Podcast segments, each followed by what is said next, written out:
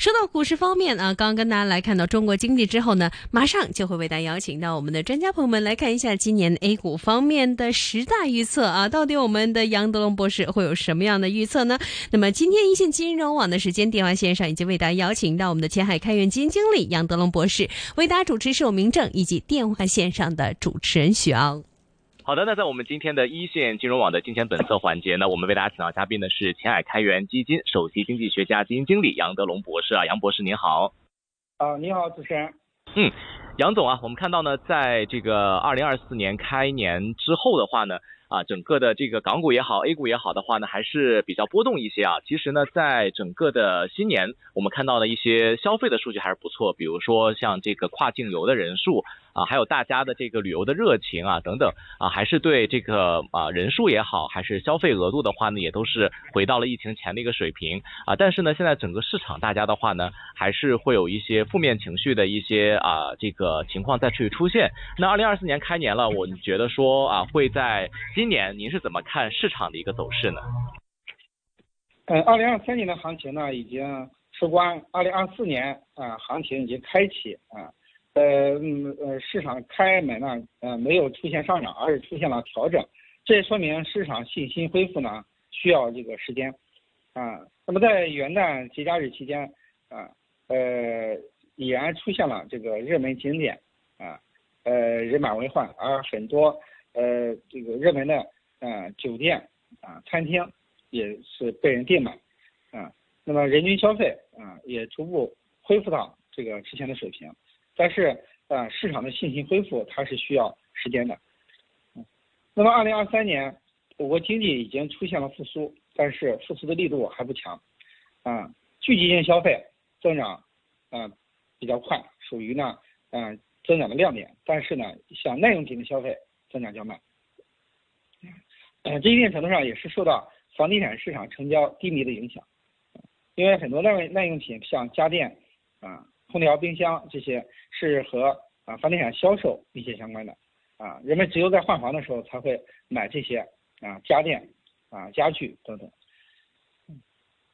那么汽车消费的话呢，保持了一个较为平稳的增长啊，特别是新能源汽车消费已然保持了百分之三十左右的啊同比增长。那么新能源汽车替代传统燃油车的这个步伐正在加快。二零二三年，新能源汽车的销售渗透率已经达到了百分之三十以上，也就是说，每卖一百辆车，有三十辆属于新能源汽车。嗯，那么值得一提的是，二零二三年虽然我国出口啊没有出现啊最大的增长，但是呢，汽车出口啊呃成为一个亮点。二零二三年，我国汽车出口量啊超过。四百万辆，啊，也就是说，啊，这个超过了日本，成为世界第一大汽车出口国。嗯，预计二零二四年还会保持世界第一大汽车出口国的地位。那么这在以前是不可想象的。这说明这一年我们通过新能源汽车来实现弯道超车，啊，真正的啊实现了这个啊新能源汽车的大发展，啊，既在国内。大量的销售了新能源汽车，啊，带动了啊汽呃新能源汽车整个产业链的发展，啊，同时又通过出口创汇，嗯，呃弥补了啊一部分外贸产品的这个啊增长不足，啊，特别是一些低端啊代工的制造业啊，向东南亚、印度等啊经济发展水平较低的地区转移，嗯，那么通过提高。出口产品的附加值，提高出口，啊，呃，这个产品的啊利润率啊，那么我们在嗯出口增速啊放缓的情况之下，必然能够创造更多的这个利润啊，能够继续创汇，嗯，这个呢也是嗯当前我们外贸市场的一个特点，嗯，那么每年年底呢，我会发布第二年的这个十大预言啊，为大家分享，嗯。嗯，第二年啊，宏观经济政策以及资本市场的变化，一会儿呢给大家详细的来分享一下二零二四年这个十大预言，这也是在节前啊刚刚发布的。明白哈，那其实的话呢，我们也看到呢，在整个的这个在啊，我们说在去年年尾的时候的话呢，其实也跟这个杨总的话呢是做了关于呢十大的这个我们说关于经济未来走势的这样的一个预言以及啊这个投资的一个看法。当然的话呢，其实，在二零二四年的话，有很多不确定性的一个因素啊，尤其是我们也看了一些近期的数据嘛，像这个制造业的 PMI 的一些指数啊，无论是财新的还是这个啊国家统计局的这个数据的话呢，都显示出十一月十。十二月份的话呢，我们对于这个外贸这一块的话，特别是欧美的这个需求放缓啊，那这个外贸的这个出货啊，这个目前的这个情况的话呢，还是比较啊有一个下跌的一个情况。但是的话呢，有一些乐观的一些数据也看到了，比如说就像刚刚啊杨总也谈到了，像这个锂电池啊，还有新能源等等这些新的这个板块的话呢，我们也实现了这个弯道的一个超车。那在二零二四年的话，您觉得说啊这个有没有一些啊更多的？我们说可以看到一些投资的一些机会啊会存在，比如说像二零二三年，像黄金啊，可能就是一个大家啊这个没有想到啊，这个二零二四二二三年这个黄金的价格走势还是不错的。那二四年的话呢，其实您对于一些像这个黄金或者是啊美元啊，还会有继续强势的这样的一个表现吗？那么结合二零二四年十大预言，为大家分析一下二零二四年整体的一个情况啊。呃，第一条啊，欧美经济增速放缓，呃，通胀逐步回落啊，呃，美联储呢进入到这个降息周期，啊，美联储开启降息周期。第二条呢，呃，随着稳增长政策逐步加码，我国消费、投资和出口逐步复苏，全年 GDP 约百分之五左右。第三，居民储蓄啊开始向资本市场转移，通过买基金或直接开户入市，为 A 股带来增量资金。第四，房地产销售行政性限制取消，金融支持房企力度加大，有效化解房地产市场系统性风险。第五，我国货币政策继续宽松，保持流动性啊合理充裕，啊稳增长已然是央行政策目标。第六，财政政策更加积极有效，刺激消费和拉动投资力度加大。第七，市场风格切换到优质龙头股上，看好消费、新能源和科技三大领域。第八。大龙马股出现估值修复行情，股价恢复性上涨。第九，A 股、港股联动增强，吸引更多国际资金流入。第十，A 股和港股出现结构性牛市行情，赚钱效应明显提升。所以，二零嗯二四年整体来看呢，就是啊政策力度还会进一步放大啊，经济增长啊也会进一步提升。从最近公布的嗯呃中产这个 PMI 来看，十二月份。PMI 为百分之四十九，呃，和上个月相比呢，下降了零点四个百分点，说明当前啊，国内需求已然不足啊，呃，制造业的景气度啊，也处于人工分水岭之下啊，那么需要政策上进一步发力，那么政策上在财政政策方面需要进一步加大政府投资的力度，因为根据啊凯恩斯的经济学理论，在民间投资不足的时候啊。政府投资要啊跟上，这样的话能够弥补民间投资的不足啊，从而呢创造更多的就业，拉动呢呃经济增长。同时在刺激消费方面也要发力啊，因为消费现在已经成为推动经济增长最重要的一个引擎。那么在三驾马车里面啊，二零二三年消费对 GDP 增长的贡献已经达到百分之八十左右啊，超过了投资和出口的总和还要多啊。那么，二零二四年呢，呃，消费已然是啊经济增长重要的一个引擎，啊，当然要想提振消费增速，关键还是要啊创造更多的就业，提高居民的工资性收入，啊，提高收入增长的预期，同时呢，要支持民营啊经济发展啊，那么民营企业创造了百分之八十的就业，那么另一方面就是在财产性收入方面需要提升，啊，那么现在这个呃楼市方面出现了比较大的。那个调整成交量也比较低迷，那么在楼市方面要继续放大招啊，逐步取消啊行政性限制，从而呢释放出更多刚性需求，特别是对于一二线城市啊啊，那么效果会比较明显啊。那么稳楼市啊，呃这个嗯呃刺激股市，那这样的话居民的财产性收入就会这个增加，特别是现在有两亿股民啊，六亿居民，股市。啊，走牛之后，市场的赚钱效应会明显提高啊，这将会带来啊更多的消费信心和啊消费能力啊，那么消费增长起来了啊，经济增长就有了一定的保障。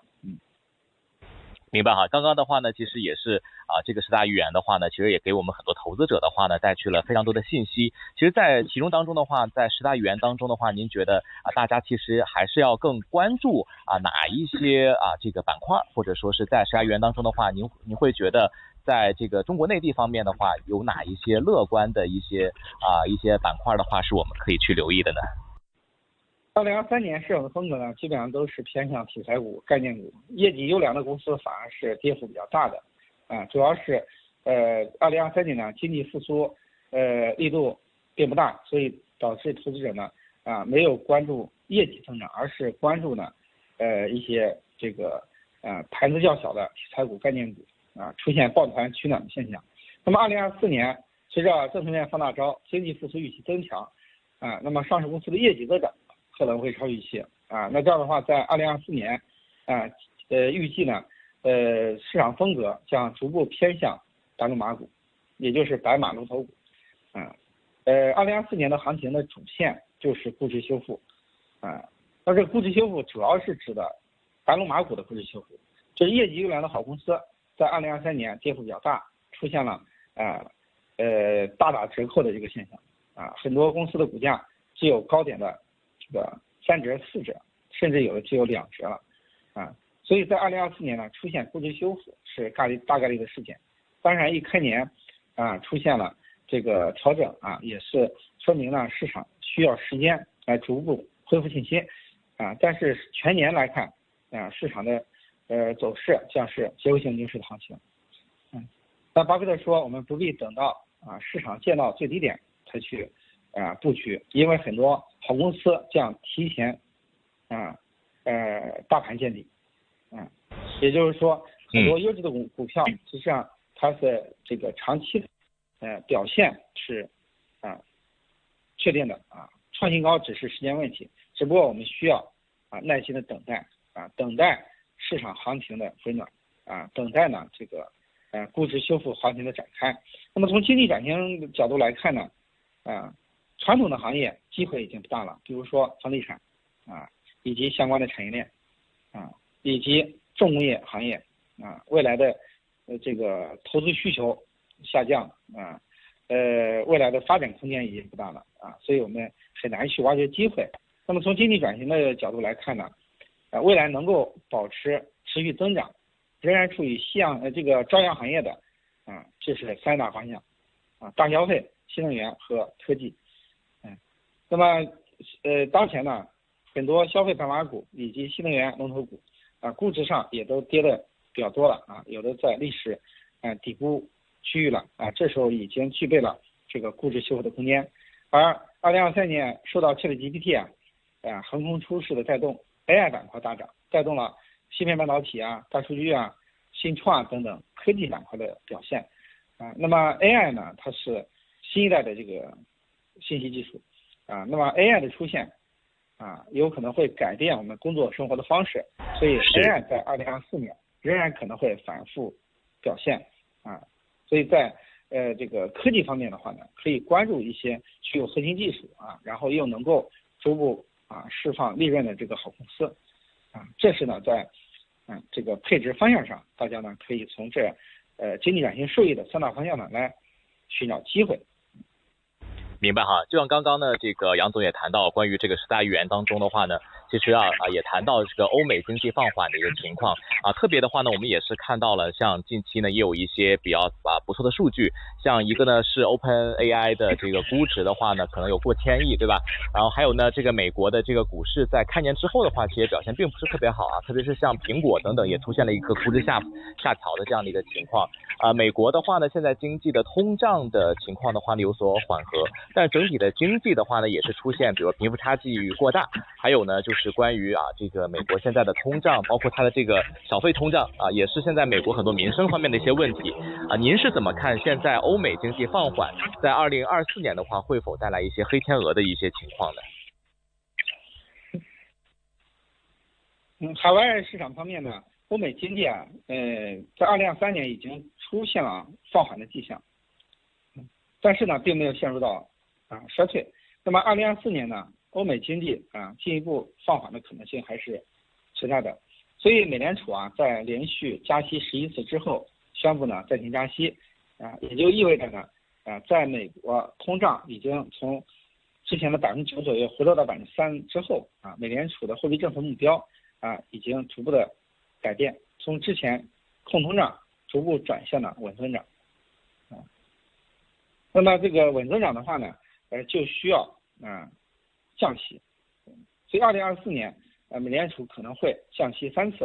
啊，来提振经济增速，嗯，那么美国股市，呃呃，在二零二三年出现强劲反弹，啊，纳斯达克指数啊大涨百分之四十以上，啊，创出历史新高，而道琼指数啊也达到了三万七千点以上，创出了历史新高，嗯，那么在呃，历史高位的这个估值啊是啊比较高的，所以在二零二四年啊，如果美国经济出现明显的放缓啊，即使美联储进行了降息啊，但是美股有可能还是会出现高位回落的风险